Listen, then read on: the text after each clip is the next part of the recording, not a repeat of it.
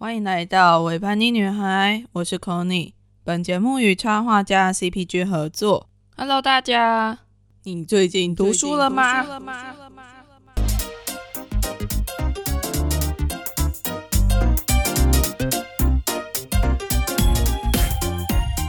啊，会用这句话来当开头，是因为这一集，又或者是说这两集了，我想要跟大家分享一本书。是我最近参加一个读书会所读的书，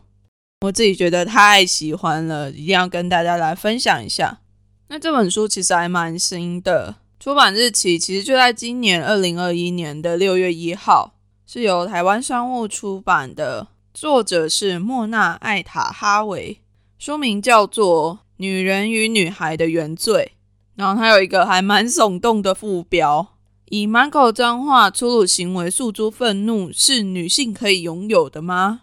然后这本书的封面也非常的引人注目，因为它就是一个黑色的中指，再配上一个粉粉的背景，还蛮违和的，也蛮突兀的。但是我觉得非常能够凸显书中的主题。不过在讲这本书之前，我想要先讲一下我所参加的读书会。我这次参加的读书会是由台湾读书室所举办的，总共有四场，然后是由嘉义大学的教育学系教授张淑妹教授，我们在读书会里面都称她是阿妹啦，所带领的这个读书会，其实会参加到这个读书会，也算是某一种缘分吗？一开始在看到这个宣传的时候，我还没有特别注意到，诶，这就是台湾图书室办的。应该是说，我那时候在报名的时候，其实没有印象台湾图书室到底是什么样的一个存在。然后我甚至也没有想起来，我自己其实是曾经有造访过的。是后来报名了这个读书会之后，我在找一些资料，才发现，哎，原来我二零一八年左右的时候，我有去过台湾图书室。哎，那时候我记得我是跟小金在嘉义游走的时候。在逛街的时候，就突然注意到有一个地方，它挂着那时候二零一八年公投的时候挺同的一个旗帜。如果大家有注意到那个公投的话，应该会有印象，就是一个蓝底，然后一个黄色的台湾，上面写着“良好三坏，投出幸福未来”的那个挺同的旗帜。当时我就觉得很好奇啊，诶，原来在嘉义的这算比较乡下的地方，竟然也可以看到。挺同方的势力在这里盘旋吗？那时候就觉得，哎，我一定要去那里看一下，到底是何方神圣。现在回去翻照片才发现，哎，那里就是台湾图书室，哎，只是当时候去绕了一圈，当时候就是进去那个台湾图书室的那个空间里面，然后四周看了一下，觉得很有趣的是，它里面有好多书都是我会非常想要看的。那时候印象还蛮深刻的，是一些二二八的系列的书籍。只是当时参观完之后，我就把这件事情给遗忘了。所以我自己后来再回去翻照片的时候，才回想起来，诶，原来我跟台湾图书室也有这个一面之缘呐。好啦，那再来大家说说这个读书会了。其实这是我第一次算是付钱参加一个读书会。我觉得是一件还蛮棒的事情呢，可以跟一群人一起读书，然后有老师可以做一些补充讲解跟分享。我自己是觉得这是一件蛮棒的事情。不过这也不是我第一次参加读书会啦，我之前第一次参加读书会，其实是在燃烧女子的画像的脸书社团里面有举办的一个读书会。那那时候读的书，我觉得这还蛮硬的。那时候读的书是《第二性跟女性主义理论与流变》哦，就不是一般那种小说啊，非常容易读的书籍。我自己觉得是非常棒的一件事情，诶，就是有人带，然后跟着一群人一起念书的感觉。为什么我小时候都没有这种参加读书会的概念跟机会呢？以前我自己在读书的时候，我都比较习惯是。自己念完，然后就自己消化完，觉得很激动，但是没有跟其他人讨论的时候，这些东西好像很快的就会在我的脑袋里面消散掉。那些内容好像没有经过一些讨论，也比较难变成一种养分。对我自己来讲啦，所以自从开始参加了那个读书会之后啊，我觉得我自己根本就是上瘾了。我甚至在上一集有提到的那个群组里面，也有举办几次的读书会。虽然可能参加的人不是很多，但是如果很用心参与在里面的话，收获真的蛮大的。啊，如果你不知道我在讲什么群组的话，可以回去听上一集二十八集，有参加寻找知音大作战串联的一集，就是我跟群组的伙伴琪琪一起讨论女同志群组都在干嘛的一集啦。啊，虽然说那一集我好像忘记提到我们有读书会这件事情，不过这一集就把它补起来，OK，补起来，补起来。而且参加读书会还有另外一个好处，就是因为我自己真的是很忙，忙到很多时候都没有时间可以去看书，所以参加读书会其实是给我自己另外一种动力，可以去跟着进度把很多的书籍读完，这也是另外一种好处啦。所以还蛮推荐大家可以去，有机会的话就。可以开始尝试着去参加一些读书会，或许在借由一些讨论的时候，你会有不一样的想法冒出来，而且你也可以同时听到其他人在看这本书的时候的想法。读同一本书可以看到很多不同的观点，真的大推。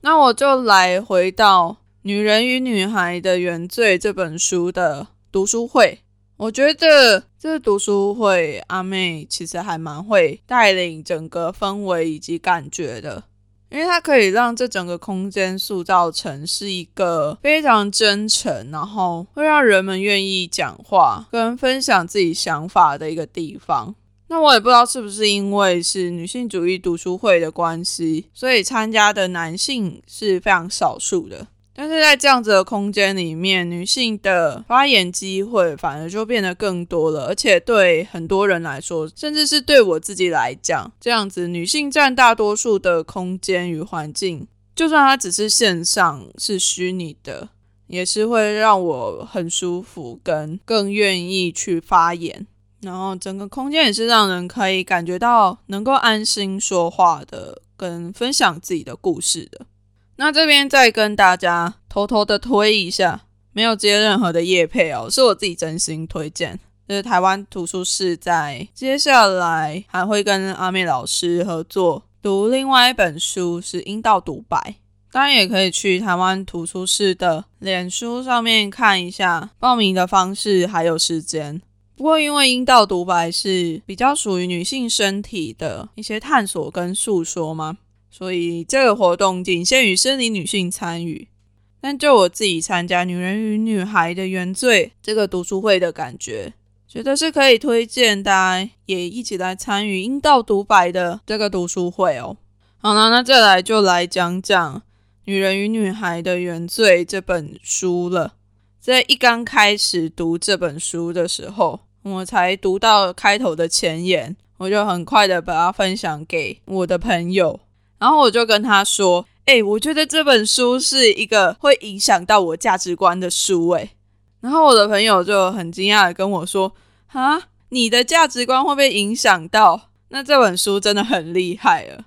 但因为我自己在很多人的眼里，其实是一个非常固执嘛，就是那个价值观是比较不容易被撼动的。我相信的事情，对的就是对的，很难被改变。然后我觉得那个价值观其实有点像是一个本质的概念嘛，所谓江山易改，本性难移啊。所以就知道这本书有多厉害了。那这本书的作者莫娜·艾塔哈维。等一下，我会直接称她叫做莫娜，以为自己跟她很熟一样。她本身其实是一个出生在埃及，然后是一个穆斯林的女性，而且是穆斯林的女性主义者哦。这身份还蛮特别的吧？那我自己在阅读这本书的时候啊，我觉得这本书给我的几个感觉，第一个就是这本书就是一本愤怒之书。为什么我要这样讲呢？因为它里面的用词真的是非常的犀利直接，然后就像它的副标一样，满满的脏话。你很少会在一本书里面看到“操你的”或者是“通通给我滚蛋之类这种非常好像是意气用事，或者是一些比较不被所谓的文明世界所接受的一些愤怒的用词。尤其是这样的用词，又是从一位女性的口中笔中把它写出来说出来的，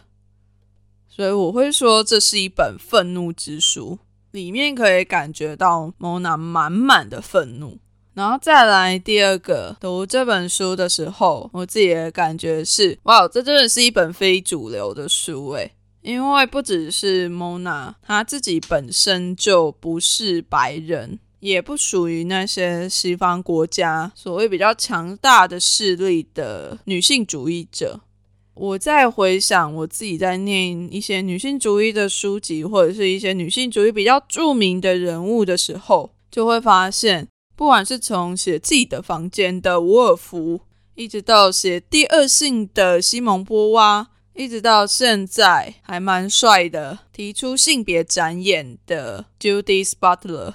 他们其实都是白人的女性主义者，诶，这一点其实我们在读女性主义的时候，很常是没有注意到的。就是我们的女性主义观点很容易就来自于白人的观点，但是这本书里面他所提到的那些女性主义者，几乎都是来自于不同的第三世界的国家，或者是美国本土的一些非裔的。非白人的女性主义者，那些第三世界的国家可能是包括埃及啊、印度啊、伊拉克啊、巴基斯坦等等的这些，我们觉得对女性非常不友善的地方，事实上都是有女性主义者的存在。而且他们遭遇到的困难和威胁，绝对不亚于当时英美欧洲地方在争取投票权的那些状况。然后他们的故事精彩的程度，也绝对是可以让人眼睛为之一亮的。所以，其实这本书，我觉得它不只是在处理女性主义的事情，它也更是在处理种族主义的部分。我觉得他是说出来了那些我们几乎没有看到过的那些女人的故事，对于我来讲真的是大开眼界了。但同时也觉得突然多了很多的伙伴，就算他是在世界上那一个没有人在注意的角落，可能他们会受到的威胁是可能会被殴打，会受到生命的威胁，可能会受到强暴。可能会被关起来，甚至有的人真的被杀死了，但他们都还是持续不断的努力着。我觉得这真的非常振奋人心呐。那再来第三点，我觉得这本书是我自己还蛮能够接受的一本书。诶，虽然说它里面真的是还蛮多的，非常对于父权主义来说，对于现在的社会来说，或者是对于大部分的人来说，是一个非常前卫的想法嘛。因为他在里面就是不断的在挑战父权主义，可能甚至说是挑衅也不为过，所以有的人可能会读起来卡卡的。当你还没有办法跳脱父权主义的思考模式的时候，这本书读起来可能真的会非常的卡，会觉得诶，他到底在想什么？还在莫名其妙的说一些什么东西？他也太偏激了吧？女生真的可以这样子吗？但我自己真的是有被这本书给说服了，我真的觉得我超级认同他书里面说的很多很多的东西，甚至我自己从书里面有很多的反思，因为我自己原本也是一个走温良恭俭让路线的半女性主义者嘛，会说半是因为我觉得我自己还。读的东西不够多，也没有那个力量去用非常有逻辑的方式反抗父权主义。有时候甚至会觉得，我们在讨论很多事情的时候，是必须要顾及男性的感受的，因为只有这样子，我们才可以和他们好好的理性的沟通，才有改变的可能性。但是在读完这本书之后，我完全改观了，我心中就冒出了很多疑问，是。对呀，如果我们真的温良恭俭让有用的话，那为什么还有那么多的事情不断的发生呢？为什么平等这件事情在父权社会里面还是非常难以达到？还是有很多的女性在受到性骚扰的时候不敢说出口，甚至会引以为羞耻。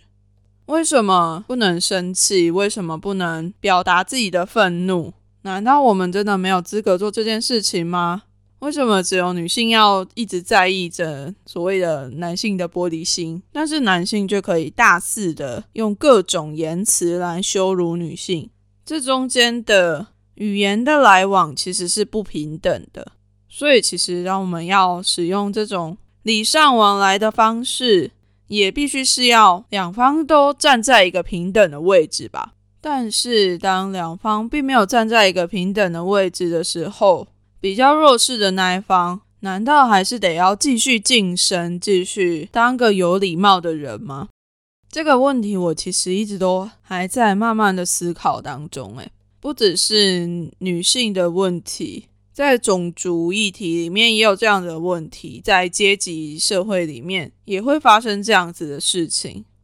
当社会阶层比较低下的，可能是劳工阶层的人。又或者是在白人社会中的黑人们，如果他们不使用自己的愤怒发出一些声音的话，那他们的处境有可能改变吗？如果每个人都像圣经里面说到的，别人打你的右脸，就转过来连左边的脸也给他一起打。如果他们都用这样子的方式，这样子忍让的方式来面对自己的处境，他们真的有办法改善自己的处境吗？那你的想法是什么呢？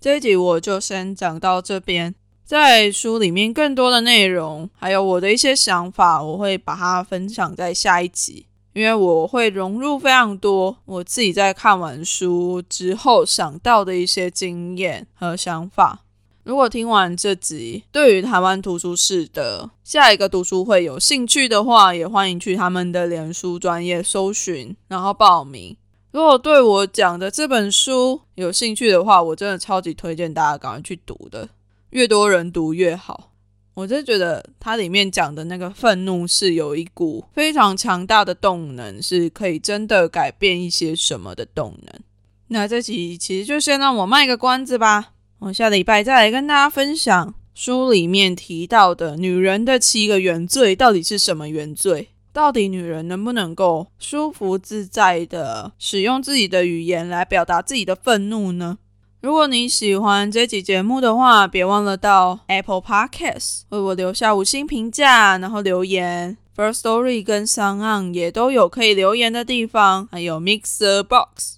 欢迎大家留言给我，我也都会去看这些留言。那如果你也有读《女人与女孩的原罪》这本书的话，也欢迎你跟我分享你读后的心得哦，可以到 Facebook 维叛逆女孩的粉砖，或者是 IG 一点 P A N N I 点 G I R L 就可以找到维叛逆女孩，也可以私信我跟我一起聊天，或者是在我的天文下面留言。那我们就下集再来揭晓这本书里面更多的内容吧。我们下集再见喽，拜拜。